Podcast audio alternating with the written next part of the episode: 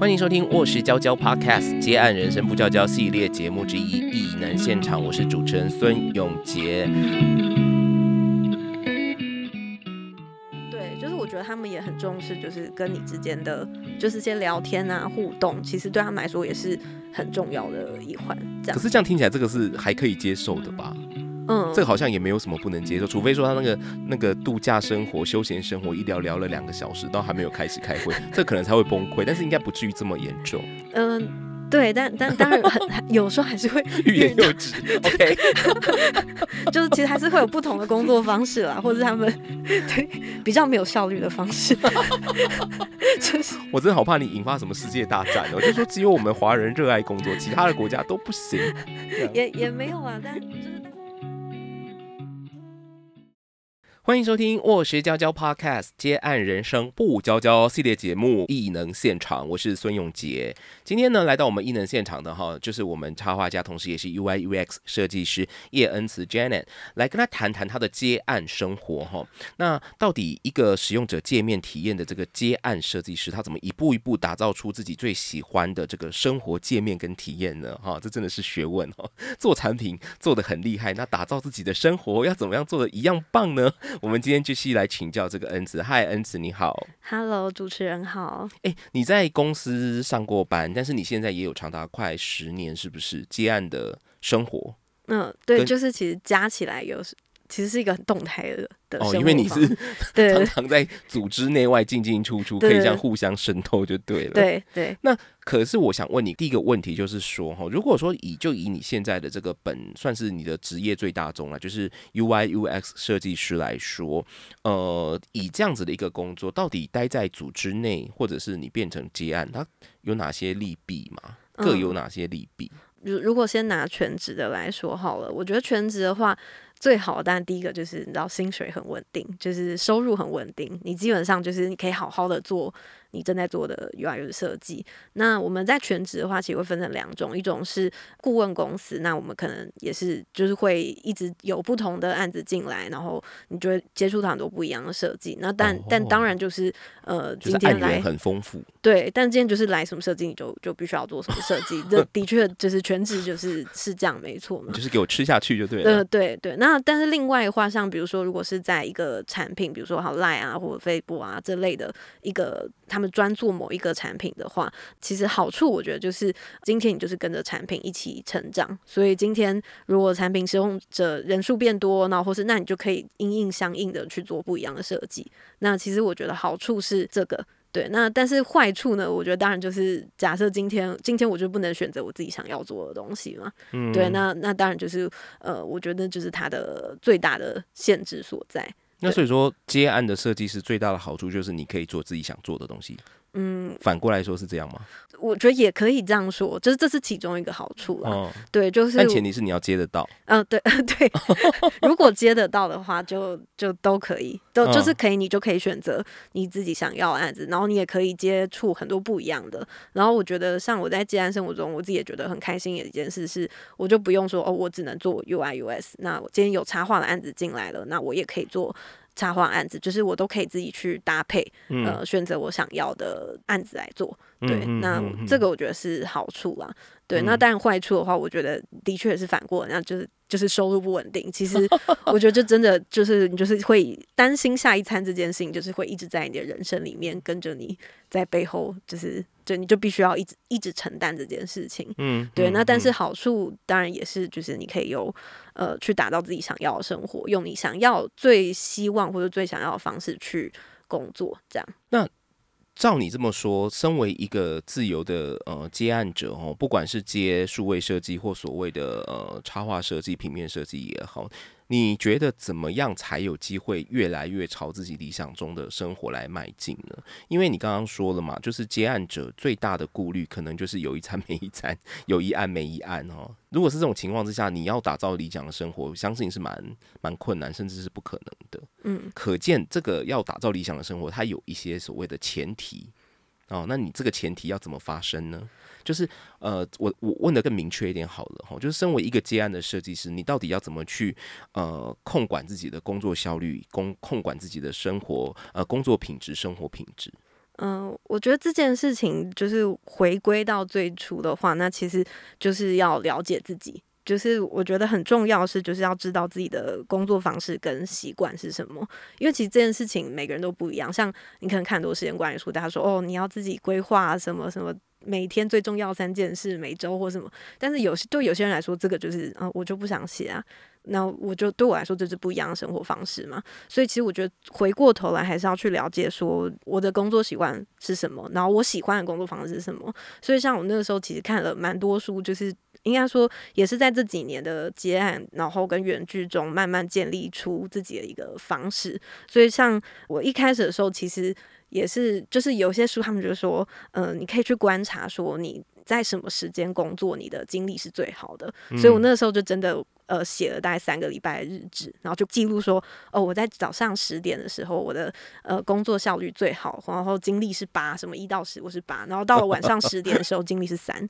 对，就是其实就是的确写了几周之后，我就发现有个规律，我就发现嗯，我是一个成型人，就是我是一个呃只喜欢早上十点到晚上六点工作。的人，然后所以我们现在录音前是晚上，你是用一半灵魂在跟我们聊天是吗？嗯，对，我的灵魂是已经快到底了。你也太老实了吧你！我是就是拼了老命来跟大家就是 分享。好了，这样讲就可以接受，感动啦。没有，这这个时候就是我觉得，当然，就像比如说接案，的确还是会有你要在不同时间工作的时候，所以我觉得这个时候调配也是很重要。像比如说我今天我因为要来录音，那我可能在下午的时候，我就会故意不工作。就是让自己在晚上的时候就可以能量可以储的满一点。对对对，就是我觉得这也是就是你要，因为的确工作都会有很多的你去不同的需求嘛。那有时候的确还是要配合不同需求去做一些调整。所以说这个是工作时间上的规划跟安排。那除此之外还有没有什么你个人有真的在实践的，而且对于你的接案生活，你觉得是有蛮正面帮助的？我的话就是，因为我也是在这些实验中发现，我是一个非常非常喜欢就是计划事情的人。就我 计划控，对我超喜欢打勾，就是你知道有 to do list，我就是超喜欢，就是按一下，然后就哦，好开心，就是今天打，人生又往前进了。对对对，就是对我来说，我发现那个，比如说你知道。那个胡马跟胡萝卜对我来说，那个 to do list 就是我胡萝卜，对，所以我我后来就研发出一个方式，就是我就会规划出我每个月要做的最重要的事情有哪几件，然后再。倒推成每周，然后再倒推成每天的几个小时。天哪！你看那些表格不兴奋死了？嗯，对对，就是因为我发现这件事情对我很有用，所以我后来就变成每天我就是就是，然后我起来我就一堆要做的事情，然后应该还没有到每个小时这种这种入魔的境界。那其其实已经有有有。好，我我今天来录音的时候，就是有一个晚上就是几点，然后我刚刚有打勾。OK OK，你很棒。对，但因为但我就我不得不说，这个就是因为我我喜欢。这件事情，然后发现我对我来说这有用。所以我就我后来就是用一个我很喜欢的方式去做这件事情，对，但这件事情不一定是对每个人都是，因为有的人有效的，就是计划到每个小时这件事情，可能对他来讲压力会无比爆大。嗯嗯，那你可能每次看到就是，你知道可能会有一些身心症状，手发抖、冒冷汗，那这个可能就是不适合你。嗯，就放下吧，哦，不要执着于此。对对，因为我也有听过有一些做的很好的结案者，他们其实就是。呃，就可能就写个啊三件事他要做，或是他甚至呃就一件事，就是他只想哦，我今天要把这东西画完，嗯，然后他也没有固定就是什么时间要做什么事情，嗯，但他也做的非常的。就是做的非常的好，所以我觉得真的就是回归到要了解自己，就知道自己什么喜欢什么样的方式，跟适合什么样的方式，然后就去执行它，这样。嗯嗯嗯嗯，非常好吼。这个呃，恩慈的建议其实是非常实务实、非常实用的。那我相信呃，聊到你的接案工作，一定不得不提的就是说，你曾经有我们刚刚我们在上一集节目有说到，你有类似这种所谓数位游牧的体验，就是说，因为你在英国念书，所以你也曾。曾经，你是去接念完书就接着在那边工作是吗？也没有，就是后来有回来一阵子，然后再再出去。对对对，后来再过去这样。嗯嗯，对。那我相信，可能很多接案的朋友，他们也是。满怀雄心壮志，后企图心不止在接国内的案子，可能也会很想接到这个世界各地来的案子。呃，那我想问你的是，说关于这样子的一个远距工作，比如说你在英国的时候也接过台湾的工作，那你后来回到了台湾之后也接过国外的欧洲的工作，那你觉得通常远距工作，尤其是这种已经跨国跨时区，最大的挑战会是什么？时差吗？还是？嗯，没错，就是就是时差，就是我我觉得对我来说最。最难的就是时差，嗯，因为就像我刚刚讲，我发现我是一个成型人，那但是对结果到了接案工作的时候，就变成很长需要晚上工作，或甚至是早上。有次最早早上六点开会，之好疯狂哦，对，就是，但因为像我呃前几个月接的是一个英国的案子，然后他们也是来自世界各地成员，有些人在澳洲，有些人在南美洲，然后有一个那时候还旅行到中东，哦所以对，所以有一次开会，我们就是真的要配合四个人的时区，所以我当然还是有跟他们说我我大概工作时间是什么时间到什么时间嘛，嗯，对，但但是有时候你要开会，那大家都要聚在一起，你有时候还是必须要做一些调整。嗯，对，所以那个时候的确有的时候还是真的蛮，我觉得自己对我来说就是不是很不是我很舒服的工作方式，但是的确就是接案，然后尤其是远距的这个，呃，我觉得就是很难避免了。可是这样子听起来哈，这样子是一个可长可久的方式吗？就是如果我想要接国外的案源，那可是面对时差，这个就是一个是根本就是一个挑战生理的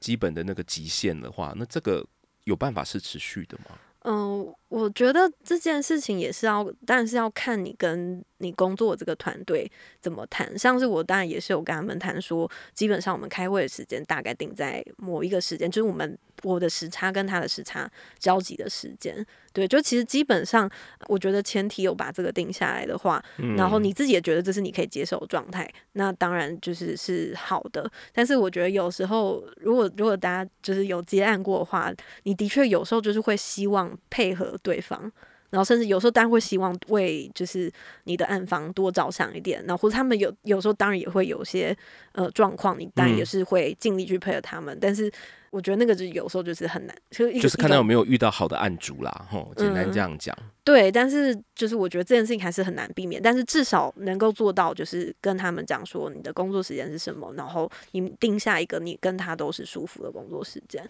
我问一下，你接过哪些国家的案子啊？比如说英国呢，还有就是有接过英国的，然后呃，之前就是配合那个英国那边的顾问公司，他哦们有接过像澳洲啊，然后美国，然后呃德国，就是其实还蛮多国家，但主要就是在欧洲跟澳洲比较多。那跟这些不同国家的案主，你有发现什么大家工作习惯上的差异吗？让你造成很大的文化冲击？嗯、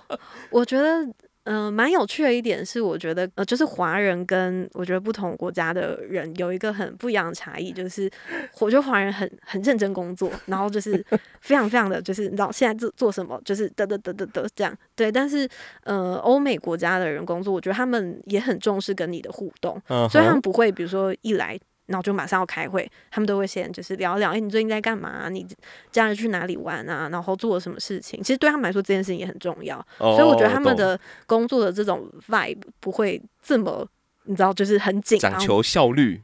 对，就是然后就是说，反正我们一开会就是要马上切入正题，这样。嗯，对，就是我觉得他们也很重视，就是跟你之间的就是些聊天啊互动，其实对他们来说也是很重要的一环。这样，可是这样听起来，这个是还可以接受的吧？嗯，这个好像也没有什么不能接受，除非说他那个那个度假生活、休闲生活一聊聊了两个小时，都还没有开始开会，这可能才会崩溃。但是应该不至于这么严重，嗯、对，但但当然很 有时候还是会欲言又止。OK，就是其实还是会有不同的工作方式啦，或者是他们 对比较没有效率的方式。就是我真的好怕你引发什么世界大战哦！就说只有我们华人热爱工作，其他的国家都不行。也也没有啊，但就是但的确，我觉得有时候是要还是会要去调整一下。就是我后来也发现，其实的确你跟他们不会这么好像就只有公事上的交集，其实对跟他们为建立关系啊，或者是长期跟他们沟通或合作，其实也是蛮有帮助的。嗯嗯嗯，因为我觉得，呃，人家说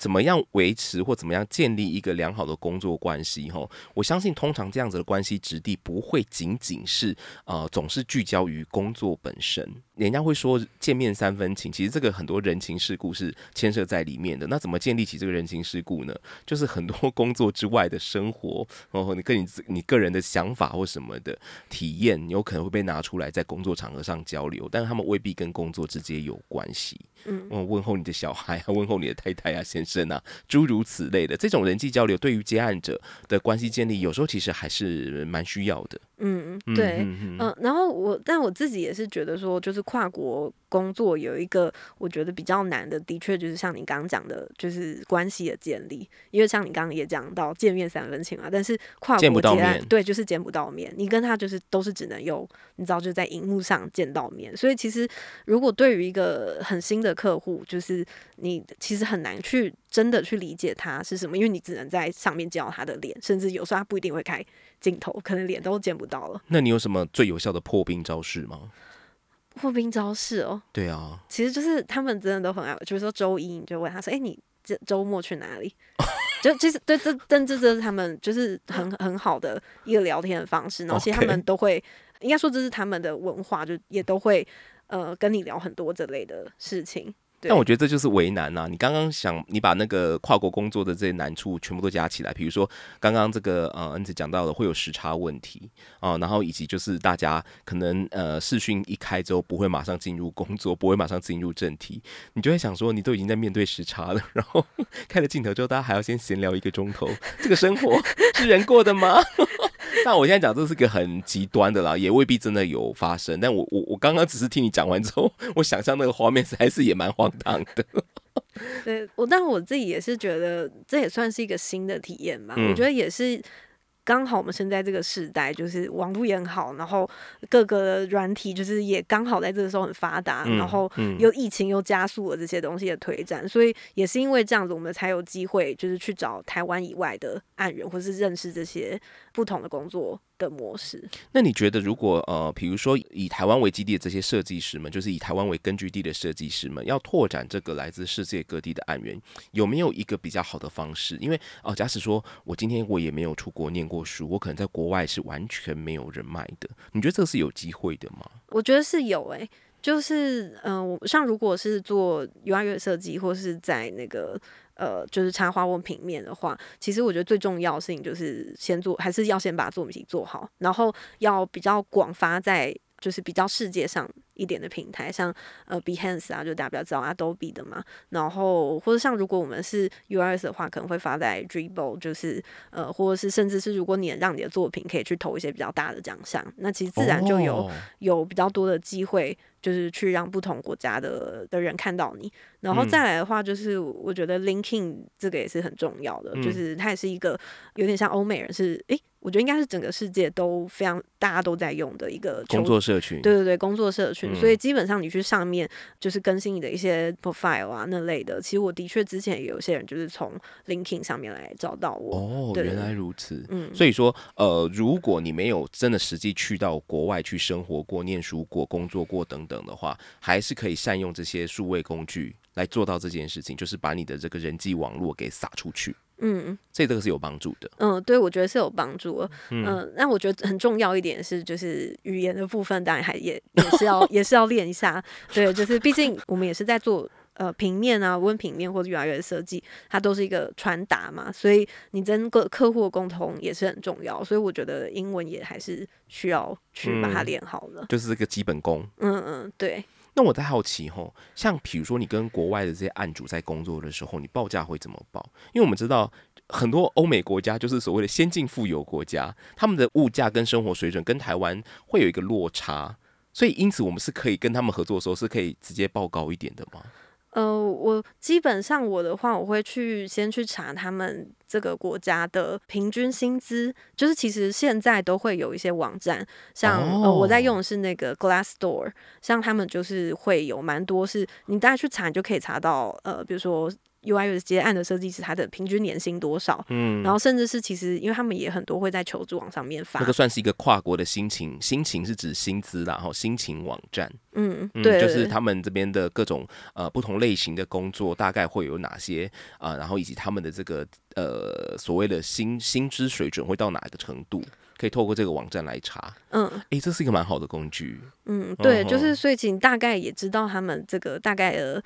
平均薪资水准，那你至少自己在报价的时候也有一个也有一个底，这样子，嗯嗯，就是不会差太多，嗯，对对对，就是大概知道，呃，他们可能大概怎么认知当地的设计师的价钱，那你自己在报的时候也可以大概比较理解。嗯，可是因为每个设计师他的这个呃工作资历也好，或者是说他的擅长项目哦，也也许都不太一样。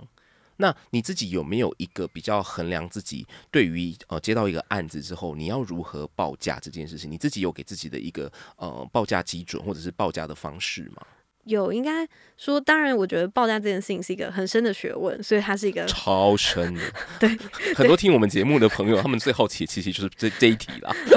对，这这是我觉得这个真的是一个很。动态，然后你需要一些 就是各式各样的技巧，你才能够去好好的报价。但我觉得有一个就是我们每一个人都可以通用的一个方式是，像我自己就会去记录说，比如说我今天接平面或者接 UIUS 好了，那我可能会去看说，我在这个案子上我会去预估它的工时。那我当然就是用工时，然后以及就是我自己的生活开销大概会花多少钱。如果我一开始都不知道怎么报的话，嗯，我会先从这个方面开始去。呃，找出就是那我的我至少要赚到多少钱，我才可以维持我的生活。那再来的话，就是呃，我就会去依照可能比如说我我的年资啊，或是我自己工作上，就是我大概我的经验，那我这部分自己去做调整。那但当然这是一一部分。那但另外一个我觉得很重要，就是你也要知道，就是这个业主的预算是多少哦。所以说，有时候你会一开始就直接请对方先先开一个价格，让你来判断，让你来增加或者让你来那个嘛，就是有个弹性。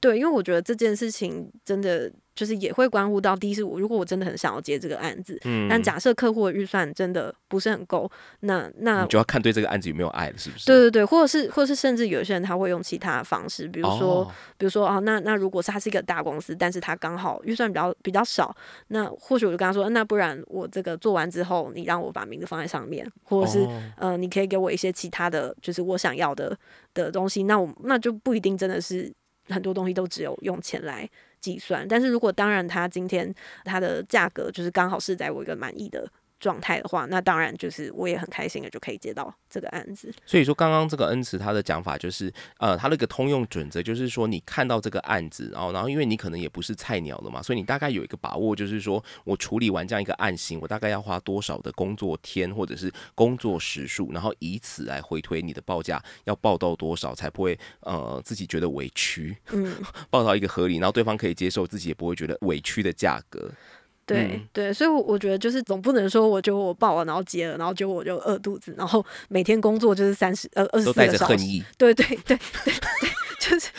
对，不能带着恨意，这非常非常的重要，一定要至少是可以开心的工作。可是我问你哦，因为既然你讲说报价这些东西，你觉得是一个真的是水很深的一个一个一个主题哈，那这是不是也反映了说，其实现在在接案者的市场里面，这个报价的机制，或者说这价码的机制，真的是？蛮不透明的，不管说是你在接插画也好，然后或者是接这个数位设计也好，这对你讲是一个困扰吗？或者是你觉得这是一个问题吗？要解决的问题？嗯，我觉得在插画跟平面上，我倒觉得还好，因为我觉得呃这部分其实有比较成熟，就是呃像现在在就英国啊、美国，就插画为例好，他们都有就是差价协会。那其实你加入他们的协会的话，就会有哦，就是会有一些相关的，就是他们会跟你说大概公定的价码是多少。比如说跟不同的媒体形式合作，大概这个价码会区间落在哪边？对对，就比如说呃，可能大的报社，那它 A 四的版面，嗯。那它就是它一个比较大概的价码是多少？那至少你知道这个价码就有个底，那你也可以知道你自己要去怎么调整。嗯，对。那但是如果是在 UIS 的话，因为这的确是一个比较新兴的产业，然后它的变动比较大，有可能你做一个功能，可能你当初评估是只有八页，但是最后做起来有二十页。对，那这个其实它是比较动态一点，那它的确就比较没有一个公定的价嘛。这最后还是要回到说你做的时间大概是多少。嗯嗯嗯，就是比较难抓一点啊，目前。对对哦，原来是这样哦。所以说这个在国外其实有一些呃艺术工作相对呃机制相对产业相对成熟的，他们这个报价的机制其实相对的也比较明确一点点。那目前在台湾可能也许是有讨论，但是可能这个机制相对之下没有这么成熟。那所以说大家呃在拿捏怎么报价的时候啊，或许就是可以参考一下刚刚恩慈说的，你就是用公式去回推。哦 啊，这个如果你的这个工作经验还没有这么多的话，这可能真的就是你需要去修行啦，或者是说你真的哎有认识什么前辈啊，来卧室 询问一下也是可以哦。卧室很多冷漠的姐姐啊，只是外表冷漠，其实内心都很火热哦。你跟他们请教，他们也许是愿意分享这个报价的这个哦，你知道 how 的。等一下就复习复一下那个公司的，但是我不能代替他们发言啊，这是我讲的，我把责任丢给他们，回不回答看他们啦哈。好啦，那其实呢，你这个报价要怎么报的好，报的高，这跟你个人的实力哦。刚刚恩慈说的嘛，你你有去，比如说一个什么国际大奖，你得过奖的，那你当然就可以报一个你觉得你值得的价格。但问题是，你要拿奖之前，你要报一个高的价钱之前，你的这个本事要让人家看到嘛。那像你自己在业界也算是打滚了好一段时间了，你有没有一个呃比较？呃，随时要去精进自己业内知识或业内实力的办法呢？你自己有在做这件事吗？我的话就是我我定期的进场维修了。进场单讲，嗯，我觉得当然第一个像我们，因为我们做设计啊，其实就是你就是要一直做，一直做，一直做。你你当然做久了，你就慢慢可以精进你做事的方式。哦，对，那这这当然做中学，对，这当然是一个。然后我自己的话，就是我会定一些就是不同的电子报啊，然后就可能是呃 US 的分享啊，UI 的分。享，然后或者是业内的新知，对对对，不断的更新。对，那尤其是其实现在超级多的，就是你看这种什么线上课程啊，然后或是在 YouTube 上，如果我们是在 US 的话，就是我们会常用一个软体叫 Figma。那这个 Figma 它每年都会有一个年会，然后就会有超多不同可能大公司啊，或是那种很厉害的设计师，不同的人他们都会来分享，然后他们就全部都在网络上。嗯，就其实现在网络的资源蛮多的，就是我觉得我们今天好像。可以，这个会后把那个恩慈今天在节目里面提到的网站，请他提供链接，整理在我们这个节目资讯栏。好，没问题。各各种人脉的，然后各种这个加强专业技能的。然后以及就是说，你怎么去帮自己的履历刷的更好看的这个刷，听起来好像很不光明磊落，但其实就是怎么让自己的履历更好看的这些网站。呃，你去你去那边投投件哦，或者是怎么样递名片的一个概念。今天恩子提供了非常多宝贵的而且非常实用的知识，感谢你。没没有没有，谢谢卧室的邀请。不过，这样整体观察下来，然后这个节目尾声，我想请你谈一谈，就是说你在目前的接案人生当中，你有没有觉得身为一个接案者，目前在呃所处的业界哪个环节里，这个相关的资讯或资源，你觉得还是比较欠缺的呢？你自己的感受上有没有？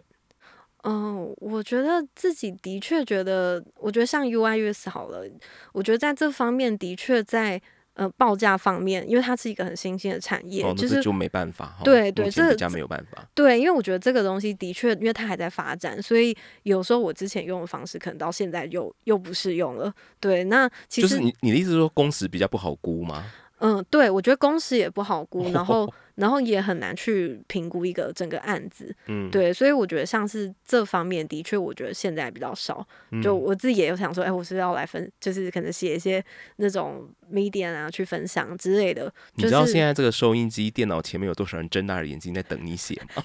好，我你自己轻易做出了这样的承诺。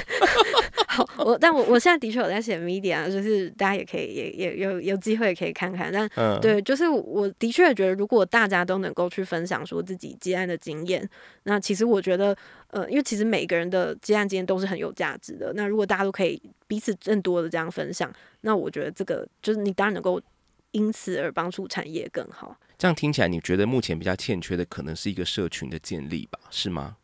嗯，我觉得应该是说，其实分享。我我必须说，就是 UI 的这副部部分，其实分享很多，嗯，对，但是因为其实比较多的都是技术性的。嗯，对，然后还有跟就是大部分都是 in house 的设计师在分享他们怎么成长一个产品。反正是我觉得自己接案的设计师相对比较少一点。嗯，对，就是我目前看到资源也都还是聚集在国外的资源比较多。嗯哼，对，所以嗯，我觉得接案部分的确相对少一点点。因为其实，在节目的一开始，这个恩慈就有提到说，in house 的这个数位设计师跟接案的所谓呃 UI UX 的设计师，他们在呃职场上会面对。到的各种条件差异跟各有的利弊哈，那也许就是这一点让这个接案设计师可能比较欠缺的部分哦，比如说怎么去接到好案哦，怎么去接到自己想做的案子这件事情，这个可能就是呃回应到我们刚刚最后问的，然后比较欠缺的这个资讯跟资源的这个部分。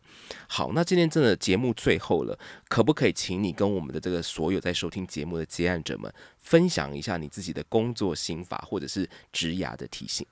嗯，好，那我自己觉得，为什么突然面都一种很害羞跟腼腆的表情？因为好像要分享一些内心话，就好像进入一个就是你知道温馨，对对对，后面有开始有一些那种小花那种之类，我不知道，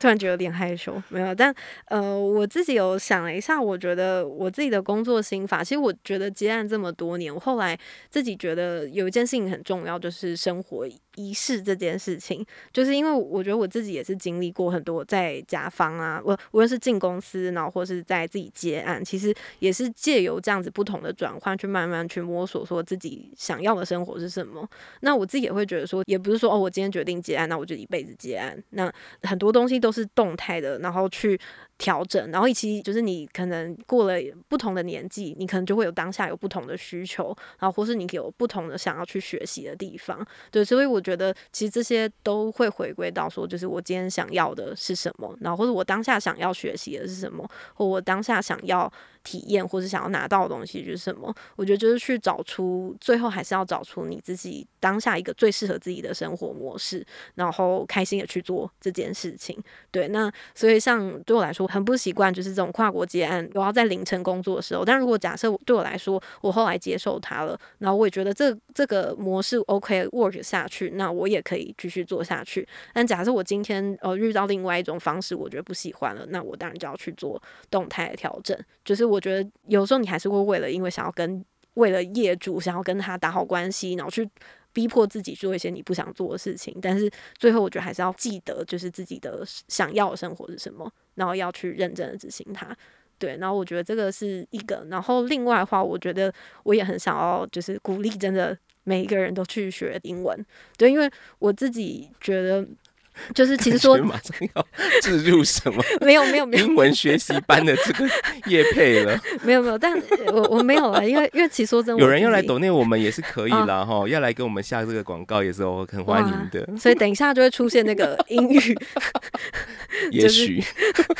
没没有没有，但没有没有任何业配。打断你的，请你继续。然后就是应该是说我我自己。也发现，就是其实我真的超讨厌英文的。一开始的时候，然后我也觉得学英文很难。但是我学了之后，我完全发现它是一件超级棒的事情。因为我觉得，就是好处是在我之前都认为，就是好像，呃，可能做事情都只有一一个方式，一种价值观。但是自从学了。英文之后，我发现就我可以去跟不同文化的人沟通，然后发现其实世界上有很多不同的生活方式跟价值观。然后的确，我觉得也是因为这样，所以我最后也也很幸运的有一些机会可以去跟不同国家的人合作。所以就是呃，我觉得之前我都会把可能比较会把自己框限在哦，我好像只能接台湾的，然后所有的东西就是就就只能这样子。但是呃，我觉得有语言的帮助，就是你可以跨出不一样的。呃，方式去呃接案，然后去做你想做的设计，就是其实世界没有这么小。对你当时是呃去英国念书之前就开始学语言，还是去到当地之后才逼自己要把这个语言给学起来？哦，我是就是当然去之前，因为你要念书要那个过那个雅思，对，所以我那个时候就是那个时候毛起来，对对，毛起来毛起来念书，然后累累积了一点点，但是去到那边就是。就会发现，其实自己口说必须对对，就是才用得上。对，就是还是还是差很多，就是呃，慢慢去练习啦。就是比如说一开始接案的时候，或者一开始跟人家讲话的时候，也都超尴尬，就是都不知道自己在讲什么，然后也不知道怎么表达。但后来就是各种，比如说跟人家吵架啊，然后跟人家 跟各种外国人聊天啊、交流啊，就是慢慢建立起来的。了解，好，所以说你你给大家提醒就是刚刚这两点是吗？呃，对，如果啊。自己的想的话，了解了解，就是呃，一个是刚刚我们说的这个语言哈，因为我觉得学习一种新的语言，好像就是呃，获得了一把新的钥匙，你会开启另外一个世界跟他的这个文化。哦，这感觉是这样子。然后我觉得他刚刚这个恩慈第一点的提醒其实蛮重要的啦，就是你要时时刻刻把你理想中的那个生活、理想中的那个自己，时时刻刻的放在心上，你才不会今天好像出现了一个很棒、很棒、很肥的案源，然后你就被他拉走，结果身心俱疲，搞得就是自己开始恨自己的工作、恨自己的作品，这样子就得不偿失。嗯嗯，你那你在讲那一段话的时候，我就想到我们瑜伽老师每次都会提醒我们在练习之后，他就会说坚持，但是不执着。我觉得这句话就是一个很高的意境，坚持，但是怎么又做到不执着呢？哦，这个节目最后就让大家放在心里好好的想。